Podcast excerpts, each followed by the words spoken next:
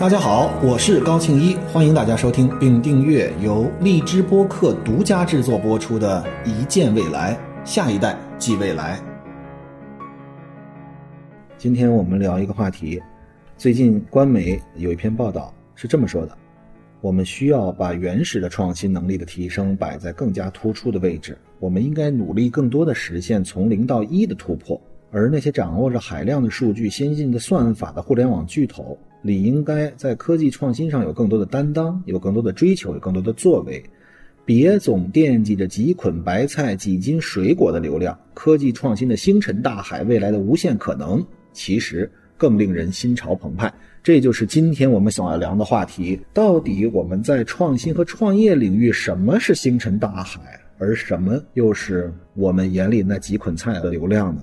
这个问题其实是我在过去好几年，甚至十好几年，我们甚至从三 G 到四 G 那次变化，从互联网革命开始到移动互联网革命开始，我一直困扰的一个话题：为什么我们这些互联网巨头所做的所谓的科技创新，或者我们这些投资人真正在科技类投资人投的项目有很多都是打着科技创新旗号之名？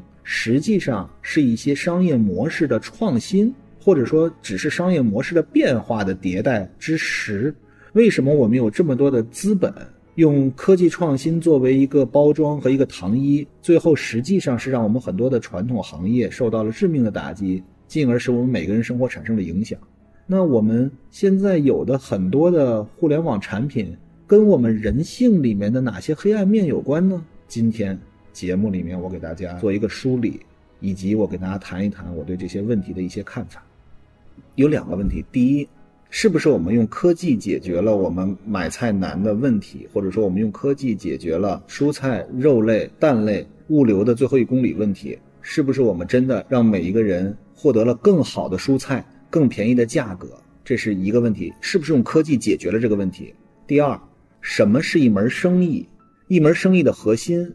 是以一块钱买一斤排骨来持续体现的吗？我这人生十年里面有一年，我每天只需要花一块钱就能买一个排骨，剩下九年我不得不花二百块钱买那一份排骨。这我就给大家举一个例子。实际上，我们现在所说的，这不是在科技解决我们的菜篮子问题，而是用资本解决菜篮子的问题。资本入市了之后，一定会像你之前所经过的很多流程一样。资本会先用强大的补贴来让你产生一个购买的惯性，因为你在一开始认为你能在这里面取得极大的利益，你可以少付出钱来收获更好的品质。好，品质这个事我们一会儿再说。你是不是真的买到了一个更好的蔬菜或者更好的排骨？我们先说，你用少的钱拿到了这个事情，是不是一个可持续、可长久的发展？其实薛兆丰老师最早一直在说，他在说，经济学要用经济学的问题看所有的问题，生意。必然要有人挣钱，因为在整个生意或者说你物流以及你的这个蔬菜和你的这个奶制品培养和这个生产的过程里面，都是每一个环节都要付出努力的。你只要付出了努力之后，一定要产生结果的。但是你认为一块钱能买到的排骨，以及它很方便的给你物流到家这件事情是可持续的吗？你心里一直认为不是，对吧？但是你会认为我先占占便宜。但是你知道，先占占便宜，就好像疫情一样。大家好好想想啊，疫情时间为什么会很多公司垮了？这些公司为什么会会坚持不下来？你会说，不就是几个月看不到粮吗？不是，任何一个公司，任何一个生产线，或者说我们的这个呃产业线上的流程，每一个环节都是需要用经济的杠杆，或者说用钱来让它，它像一个润滑剂一样，让它平稳的运转。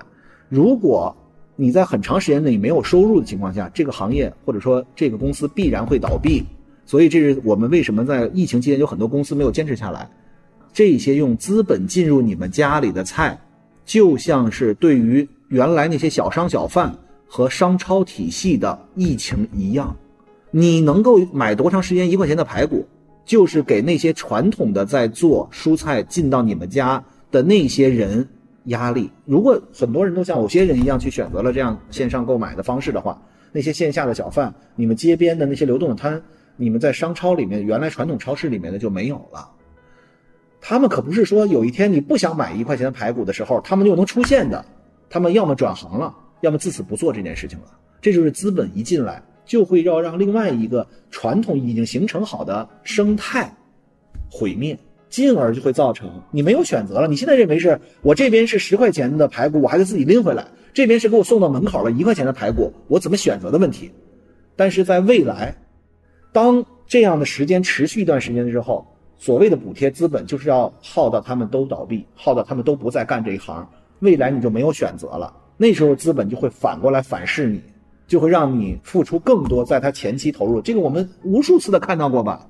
我们在整个的这个互联网和移动互联网的历史发展的过程里面都是这样。我们团购当年百团大战、千团大战、万团大战都在补贴，对吗？而且我们再说。互联网革命和移动互联网革命，我们现在所谓的这些新的技术，到目前为止，我们的真正核心的技术创新很少。我们所干的一件事是什么？是让原来不连接的人连接起来了，我们让信息对称了。我们并没有真正颠覆任何一件事情。原来也有沟通的方式是打电话，现在变成我们用微信。原来我们拿着现金，现在我们用了支付宝。但是原来我们是用键盘跟机器沟通啊，现在。真正的创新是什么？我们用脑机接口的方式，人与机器进行连接，这才叫真正的我理解的硬核科技的创新。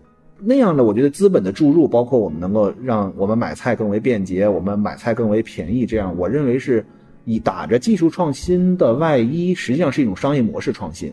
换一个角度，我再告诉你，如果我就在家里这一亩三分地儿。我一个人边上有十户人家，我想做这个生意，我都不需要技术。我是一个大户，我们这个家里边上就十户人家，本来有一个小卖部，我怎么样把它挤垮？你们家要什么我都给，我坚持一年，那小卖部是不是没了？然后四里八村，咱们这地方很偏僻啊，没有人能给你们东西了。再往后，你要一颗蜡烛吗？十两银子，不议价。你不点吗？吃不吃米饭啊？咱们这不产米，我拿过来二十两银子一碗饭，你不买吗？你一定会买，所以这不是一个真的技术创新，这件事情早就能够解决，它只是用资本的力量能够让你告别出原有的你的生态、原有的你的体系，进而让你选择了一个你认为更高效、更便捷、更省钱、更好像代表未来一样的路。但是它实际上不是一个技术的更新哦，而是一个资本的逐利的行为，它所需要做的只是让这个生态进行变化。而这样的生态是真正不利于这个国家的发展的，在我的认知范围之内是不利于的。我觉得媒体会有这样的声音，其实是我没有想到的。我觉得特别及时，而这件事情其实在过去很长一段时间里面，已经错误地引导了我们在整个创新创业领域里面很长时间的发展。比如说像充电宝这个过程，其实它里面有一点点资本的意味在里面。它实际上革的谁的命？它革的是你自己随身带充电宝和随身带充电器，以及边上有一个固定办公环境这个习惯的命。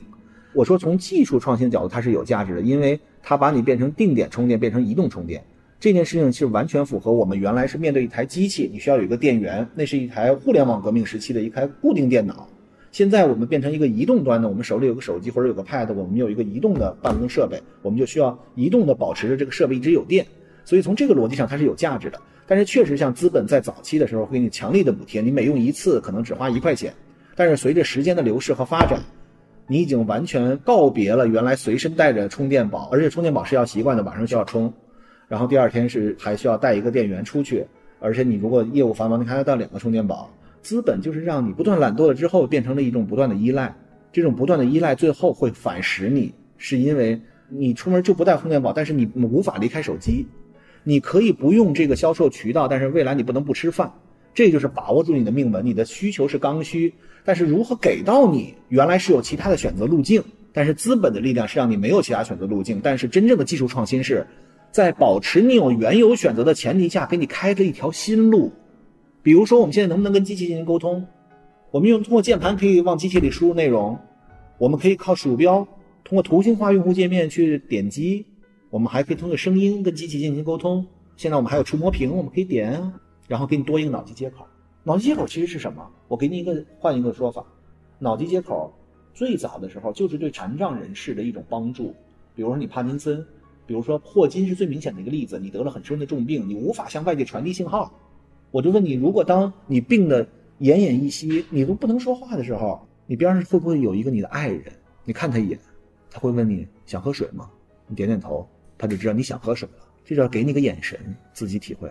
这个眼神就是你向外发射一个指令或者一个信号，被捕捉到了。如果此刻你向你们家猫发一个信号，它不能知道这件事，它无法给你提供一个服务。所以，脑机接口只是在你原有路径的基础之上，又给你了一条路，能够让你说我能跟机器进行沟通。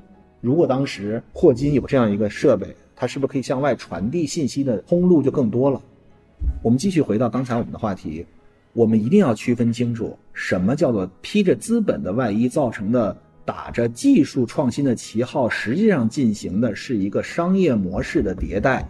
还有一种是我们给你提供了一个技术创新的内核，他们俩的本质区别是，其中一个打着用资本的助力，打着技术创新的外衣而开始的商业模式的迭代，它核心是为了让你没有选择，看似多了一个选择，实际上是要击垮原有的那个生态。但是真正的技术创新是给你一个多出来的选择。不让你建立依赖，我再让大家反思一下，现在我们手里有的移动互联网上的所有的 App，你好好想一想，是不是都根据你人的七宗罪，你人的七个本能愿望、本能的欲望把握住了，然后才让他们生存下来的？你的愤怒是在微博上宣泄的吧？你的骄傲是不是在小红书上种草去那儿炫耀？我们的暴饮暴食，我们的懒惰是不是通过外卖给你送到的？每一个我们现在成熟的 app，实际上背后都是根据你人性的一种恶。我们如果不说恶，起码是一种人性能够被捕捉、被把握、被引导，甚至被控制这种欲望所决定的。所以这件事情最大的恐怖就在于，这样的创新会让你最终对它产生极度的依赖。但是没有关系，它还没有动到你的根本的本源。比如说，我现在本来我应该是去到店里吃饭，现在是有人给我送餐过来。我认为这无害啊，它只是让你节省了过去买饭的这个精力，对不对？而原来没有一件事情，一个行业被它挤垮了呀，对吧？它反而是给店家多了一条生存之路。我除了能堂食，还能外带，对吗？没有人受损失啊。可是如果蔬菜、水果最后都通过电商的方式送到你家门口，你边上的小摊小贩绝对生存不下去，没有人会买。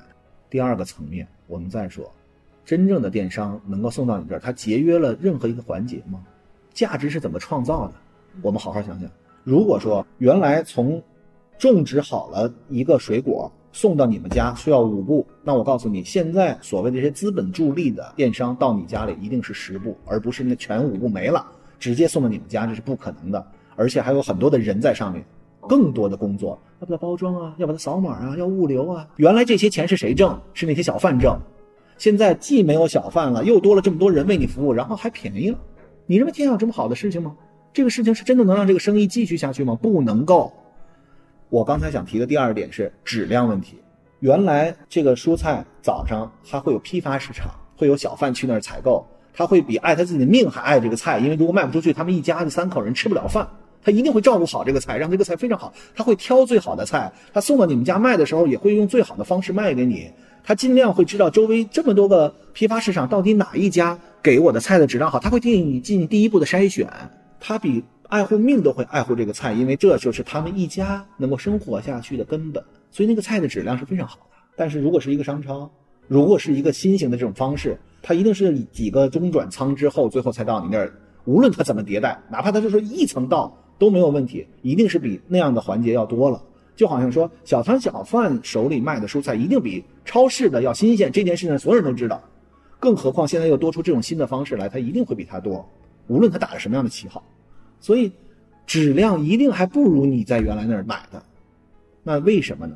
第一，你懒；第二，你贪图便宜。这两件事儿最终毁了的，就会是那些真正靠此为生的小商贩。我们不是说技术不要创新，我们一定要会要创新，他们也可以有自己的创新。他们也可以随着现在这个技术发展的步伐来点什么新鲜玩意儿，比如说我们家楼下那个小商贩在边上弄了一个二维码，你随便扫，扫完之后你就给他发一微信，我今儿想要萝卜，就了二斤，我要绿的，他帮你去那儿买，他帮你去批发市场买，所有人大早上给他发一个东西，他把所有人整理好了，他就是这个分发商啊，而且他。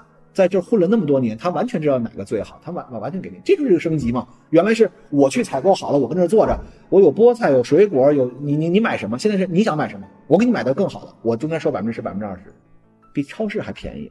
为什么不做这样的事情呢？而且资本一定最终是让这些人都没有，因为你建立了一个习惯，习惯最可怕。但是习惯的背后都是欲望，我还是刚才那句话，都跟七宗罪有关，都是你自己内心最深的想要，无论是占便宜、贪婪还是懒惰，都是跟他有关系的。所以我说，千万在这个时刻，我觉得国家振臂一呼是非常对的。而且我觉得，在过去的十年里，真的在过去的十年里面，太多打着伪技术创新旗号、实资本的虐杀的过程，我在我自己的行业里看过太多了。我随便举共享经济，那是真正的共享经济吗？有两个概念，一个叫共享经济，一个叫分享经济。分享经济是什么？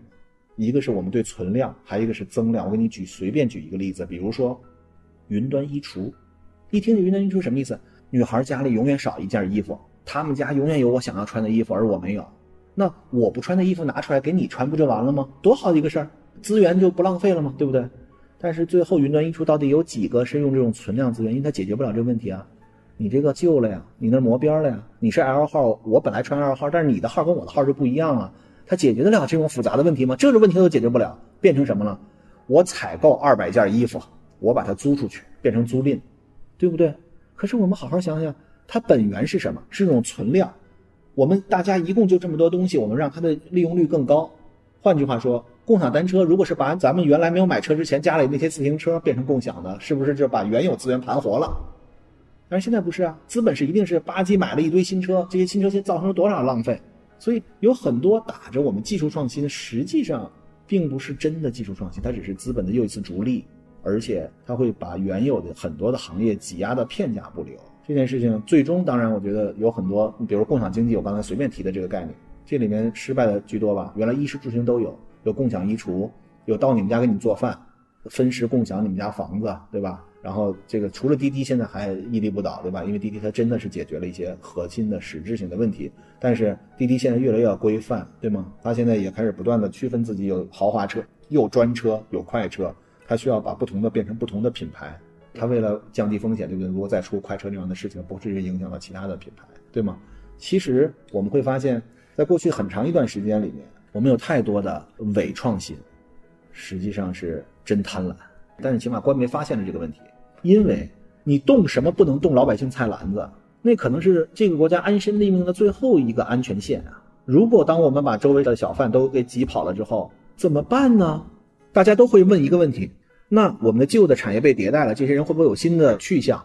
最好的一个例子就是，比如说微博，当我们出了新的这个体制，传统的那个报纸都没了，对吧？那会不会产生了一堆大 V 呢？本来我就是个编辑啊，我本来就是文字啊，我在上面去做，对吧？然后本来一些失业的人，我没有事儿干了，怎么办？我到后台去进行图片的审核呀，这又是产生一些新的工作岗位，对吗？而且甚至那个人更多哦，比如说。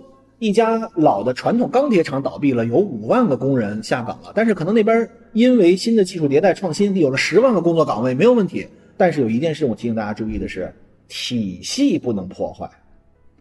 你体系破坏了之后，可不是三两个工人能够解决的问题。我说的体系就是原有的蔬菜以及你的日用必须的生活必需品这些食品原材料，能够从生产。运输到最终消费卖给你的原有体系，这是不能破坏。你说有没有可能它有迭代进步？随着技术的发展，我坚坚信会有，百分之百会有。但是不是现在这样的方式？现在这样靠高补贴的方式，一眼就看出来是资本资本的助力，而且它最终的目标就是像我们刚才所提到的充电宝一样，我先改变掉你的习惯，破坏掉原有的体系，现在变成你必须依赖于我。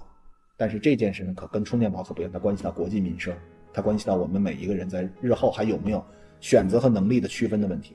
其实今天我们聊了这么多，到底什么才是科技创新的星辰大海？什么是我们真正人类生活的诗和远方？到底什么是我们人生中的月亮，而什么又是我们脚下的六便士？其实这是我今天所核心想要跟大家谈的。其实我们科技创新到今天为止，我们可能经历了很多的一个过程。最早我们中国的科技创新是跟着。西方的科技创新进行模仿，甚至学习，一开始还有抄袭。在很多很多年以前，因为中国有庞大的市场，我们有很大的消费群体，我们是世界上第一的消费市场，所以很多在美国或者在西方已经行得通的一些商业模式，拿到我们中国就会产生一个现象级的应用。就会有更多的利益和资本涌进。当资本聚集了之后，就开始从资本的角度尝试着去控制科技发展的方向。在过去的十年之内，产生了一些给我们人类生活产生便捷的例子，但是其实更多的，我们可能是没有看到的是它所影响的我们原有的一些，无论是消费形态还是我们的生活状况。在我的脑子里，真正的科技的发展是应该给我们每一个人多一条选择，是能给我们在原有的方式之下。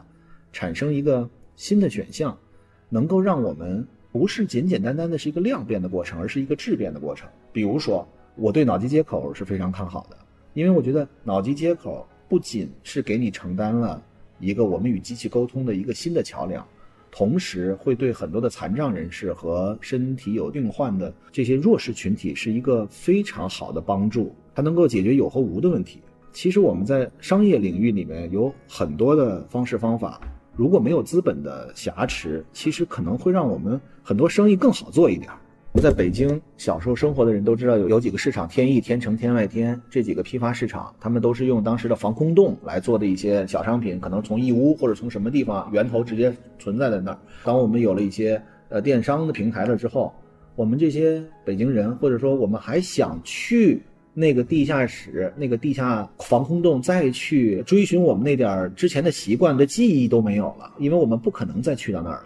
但是某宝最早大家会想，当然这好像是个原罪问题，最早其实是假货，然后去很多我们无法分辨的而抢占的市场。后来当然某宝不断在规范，现在非常的好，然后呢也有对这个买方和卖方的保护，但是我们实在无法。再回到原来那个我们依旧能够有那样的采购的方式的路了，已经全击倒了。而现在的我们的线下的实体经济，我们的商场，如果不知道大家还去不去看，除非少数的体验式消费以外，绝大多数标准化流程的东西，我们都会在某宝或者某东去采购了。